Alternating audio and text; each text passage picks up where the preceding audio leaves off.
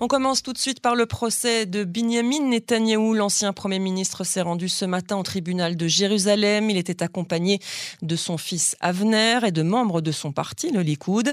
Nir Hefetz, un ancien porte-parole de Netanyahou, devait témoigner aujourd'hui. Il est considéré comme un témoin clé par les procureurs dans l'affaire dite Bezek, la fameuse affaire 4000, la plus sensible pour l'ancien Premier ministre. Mais l'audience a été reportée à la semaine prochaine, le 22 novembre. Pour mieux comprendre ce qui se joue avec ce procès et ce témoignage, nous sommes en ligne avec la journaliste Pascal Zenschein. Bonsoir Pascal.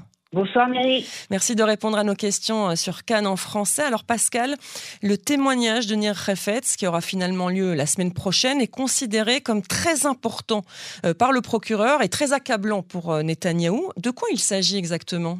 Ben, en fait, Nir Refetz fait partie des trois témoins pour l'État euh, qui seront cités par l'accusation.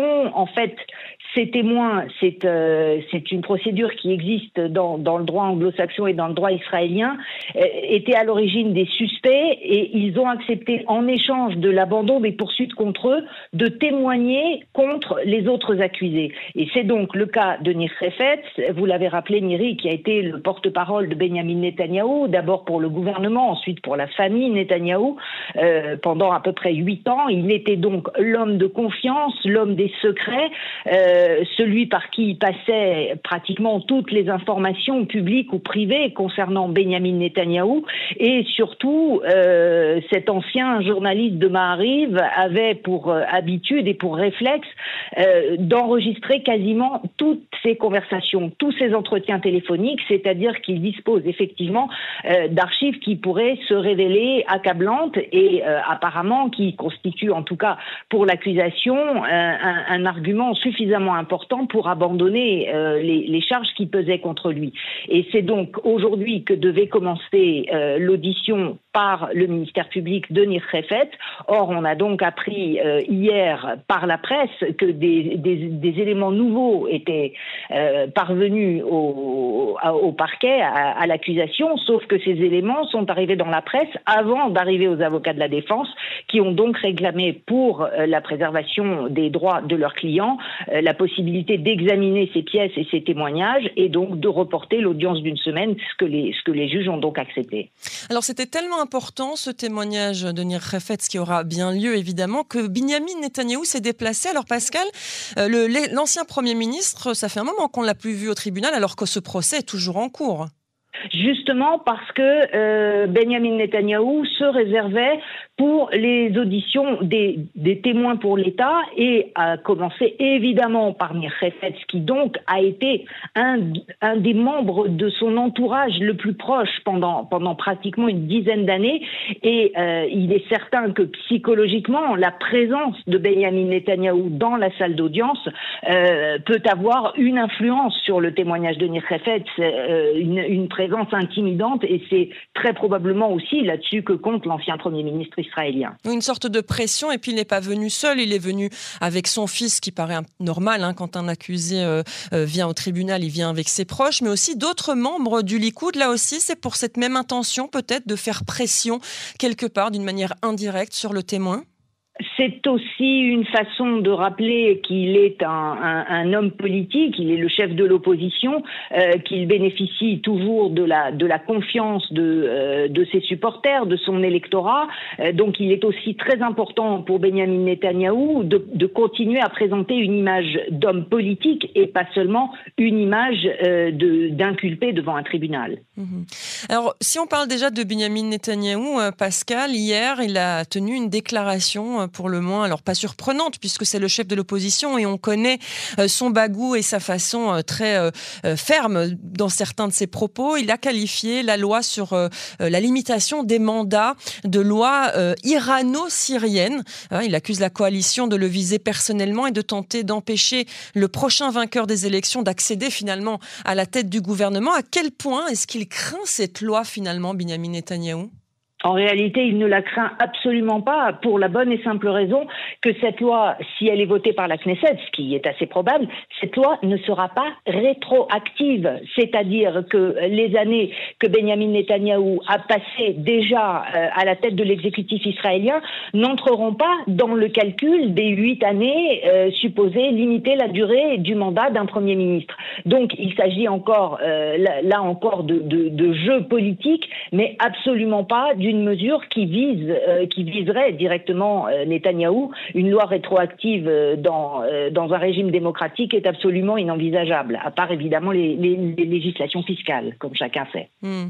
Alors, ça fait plusieurs mois hein, maintenant que Benjamin Netanyahou et le Likoud sont dans l'opposition, y compris aussi les partis ultra-orthodoxes qui faisaient partie du gouvernement Netanyahou. Est-ce qu'on sent quelque part s'étioler un petit peu le Likoud? Est-ce qu'il y a des brèches dans cette confiance? Vous avez dit que euh, il a toujours la confiance de ses proches et du Likoud. Est-ce que c'est toujours le cas ou ça commence un petit peu à s'effilocher? C'est encore un peu tôt, mais il ne faut pas oublier que le mois dernier, pour la première fois, un élu du Likoud euh, est sorti du rang pour affirmer euh, qu'il serait candidat à la présidence du parti lors des prochaines primaires. Il s'agit de Julie Edelstein, et euh, ce qui n'est évidemment pas anodin. Jusqu'à présent, il n'a pas été suivi par d'autres membres du Likoud qui auraient les mêmes velléités. On pense à, à, à des hommes comme Nir Barkat ou Israël Katz, que pour l'instant on n'entend pas, mais une première étape, un premier jalon effectivement euh, a été marqué par euh, cette, euh, cette déclaration d'Edelstein, et puis effectivement aussi le fait qu'il y commence à y avoir un petit peu de tirage entre le Likoud et ses alliés ultra-orthodoxes qui ne suivent plus tout à fait avec le même enthousiasme ces consignes, notamment en ce qui concernait le travail en commission parlementaire qui était jusque-là largement boycotté par les, les partis de l'opposition proches, proches du Likoud. Mais là encore, on est dans une phase vraiment très préliminaire de ce qui pourrait euh, arriver effectivement autour du, du soutien accordé jusqu'à présent à Benjamin Netanyahu.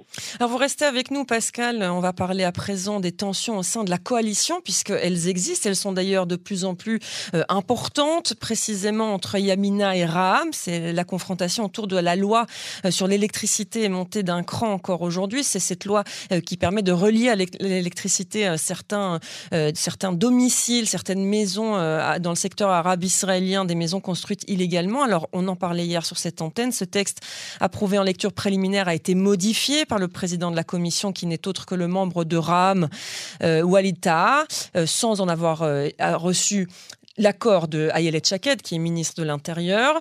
Alors euh, aujourd'hui, on apprend que Raham tente de mobiliser le soutien de la liste arabe unie et également de mobiliser les partis ultra-orthodoxes de l'opposition pour voter en faveur de cette loi au, sein de la commission. Yamina, de son côté, euh, tente de convaincre Israël Betenou et Tikva Hadasha de s'opposer au texte tel que présenté par Raham.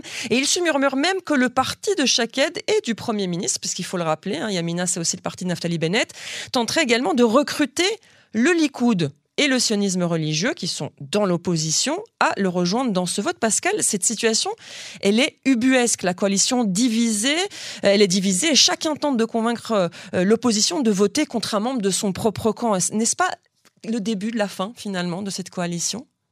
C'est exactement le type de scénario prévisible dès la conclusion de l'accord de coalition qui avait permis euh, l'émergence du gouvernement Naftali Bennett euh, Yair Lapid.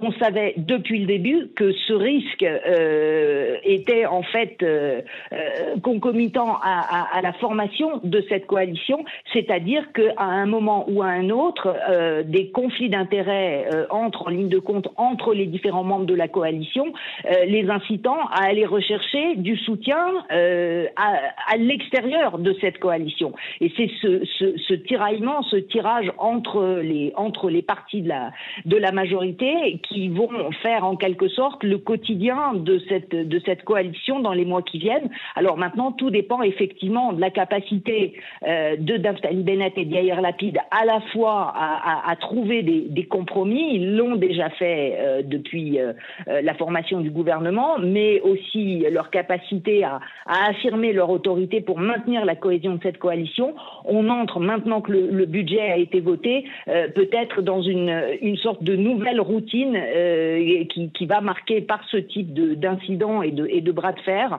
l'avenir de, la, de la coalition israélienne. Une dernière question, Pascal, puisque vous parliez justement du Premier ministre et du Premier ministre suppléant. On ne les entend pas à ce sujet, comme s'ils laissaient un petit peu euh, les esprits se chauffer. Alors justement, la question est de savoir euh, jusqu'à quel point ils laisseront euh, la bride sur le cou à leurs alliés de la coalition et à quel moment ils, euh, ils entreront en scène pour siffler la, fin de la récréation. C'est là aussi maintenant qu'on va tester évidemment d'abord Naftali Bennett mais aussi Yair Lapid. Merci beaucoup Pascal Zenschein pour votre éclairage avisé. Une bonne soirée à vous.